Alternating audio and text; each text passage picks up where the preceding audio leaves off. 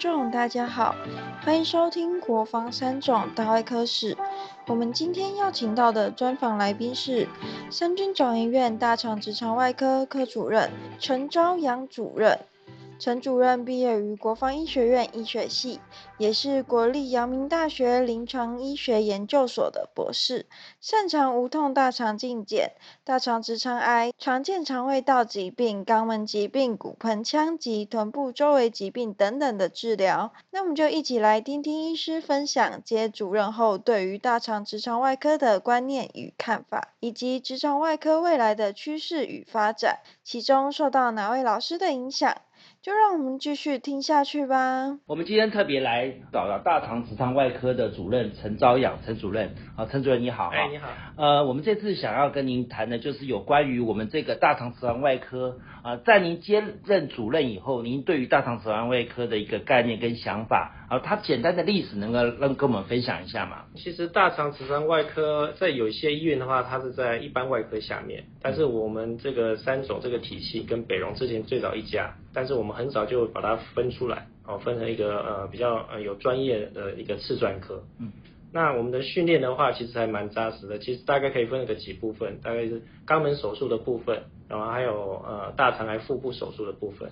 哦那另外的话，我们也有做一些手术完后的一些辅助性的化疗，是，所以基本上算是一个可内可外的一个科别，是专科。对，哦，可内可外。对，那对于这个同学，他们未来这些学弟学妹，他们要选科系，你觉得他们应该具备什么样的特质，或者是要具备什么样的心态？来去走进这个领域呢？其实，在外科里面来讲，我们算是一个小外科了，但是也算是一个小内科。怎么讲呢？因为小外科呢，我们可以做一些手术的部分。嗯，那基本上我们的病人的话，病人的族群大部分都是比较少一些急诊的手术。嗯，所以基本上晚上要需要呃忙碌工作开刀的机会不是那么大。是哦，所以这有一部分人，如果你对一些家呃未来对于家庭啊有一些规划的一些学弟妹来讲的话。事实上是一个考量，因为我们大部分都是白天努力的工作，但是晚上急诊手术并不是那么多。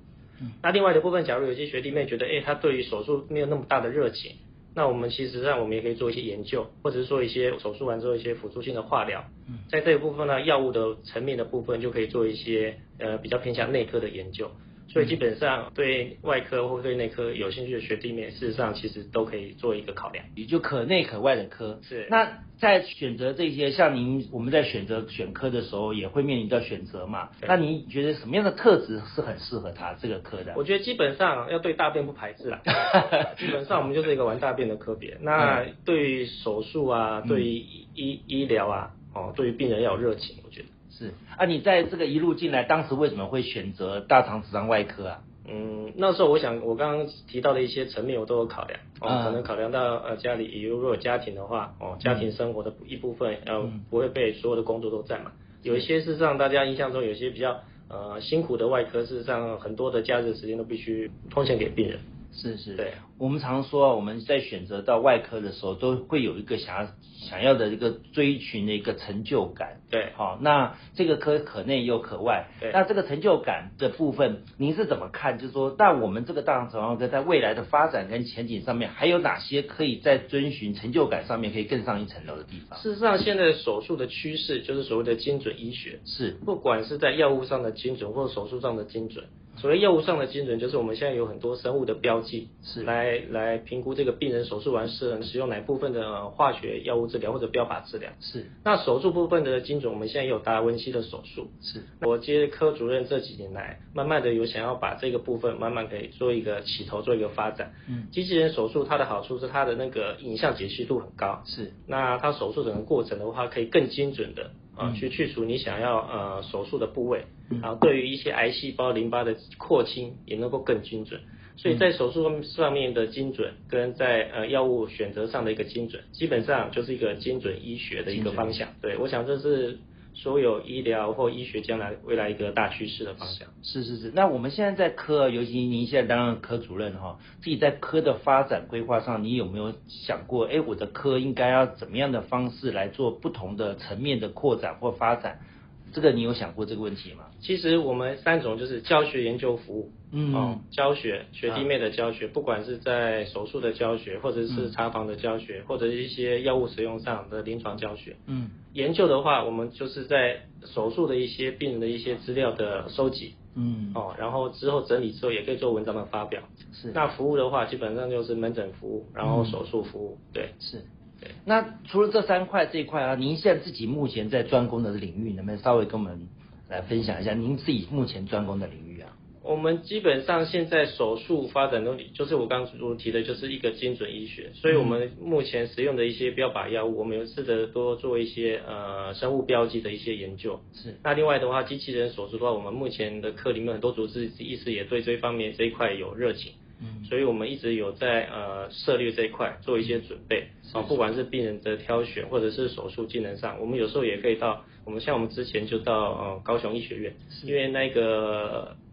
地方他们比我们发展了，呃，早了很很多年就开始做这个机器人手术的一个发展。是。那做借由一个其他人经验的分享交流，看可不可以加速我们把这个，其实我们之前的手术这个平台，在之前为几几位老师的建构之下，都非常的扎实。是。之前最早就是肛门手术跟一些呃开腹的手术，在他们那个年代，这个手术的训练都很扎实。是。那我们在这个既有的平台上面，我们继续把它往上的 upgrade。哦，朝一个精准医学的方向来做一个发展。对，因为我们现在常发现到，其实大肠直肠癌的患者一直比例一直往上升哦。那所以这个科别将来可能会面临到很多就是这个新的挑战，还有新的一些的突破性的治疗的方式。这这个部分您会怎么看呢？哎，我我想在治疗的部分，如果你你能够挑选比较准确，就是类似有点克制化的概念，哦，不以以前的观念是说同样一个药物治疗所有大肠癌病人，但是现在的观念是事实上每个大肠癌的病人都有他个别上的差异，是不应该用同一个药物治疗所有的人，所以他们现在有很多一些抽血的标记或者是一些组织的标记，是能够把这些克制化的病人的一些呃特色把它。挑出来，然后针对这个来做比较适合的一个药物的选择。是。那手术的部分，我们以前的话是传统开腹的手术，但是肉眼能看到的东西，不是那么精准。但是我们现在就有一些器，呃，不不管是腹腔镜、三 D 荧幕一些解析度比较高的一些设备的帮忙，或者甚至呃达温西手术。在三 D 视野下看得更清楚，那你看得到的事情，你就可以做得更好，所以就会做得更精准。嗯，所以我想精准医学大概就是借由这两块部分，嗯，让病人的治疗能够应该讲就是会克制化，是，而不是所有的人都用一套的治疗。嗯，当时您进入到大肠直肠外科的时候，有没有受过哪一位的老师的影响，让你特别印象深刻，然后想往这个领域走？嗯，我想我们课里每位老师，那时候我来 run 的时候，嗯。就跟我陈如我刚刚之前讲，有几位科主任，他们带学弟妹，其实上我们课的气氛还蛮好的，所以大家学习的意愿啊，什么热情都蛮足的。所以我想一个学习工作环境是一个蛮蛮愉快的。所以我想这个学弟妹如果来我们课，如果有感受到的话，事实上都会对我们课有一些呃向往跟热情。是，像我们现在很多科啊，它又在分很多次专科了。哎，好，那大肠直肠外科这边未来会有会有什么想法吗？是专科啊，就是像妇产科有妇科产科啊，这个不完。那大肠这大肠直肠这一块，这我们没有特别去限制每个主治医师的发展，说你是做化疗的这一块，还是做肛门手术，还是做呃大肠癌手术，是基本上大大概都有区别。但是他们每个人可能会对某一块特别有兴趣，会有热情，那你就可以做深一点。但是基本上一般呃最基本的一些服务的话，基本上其实每个主治医师其实做的都蛮好的。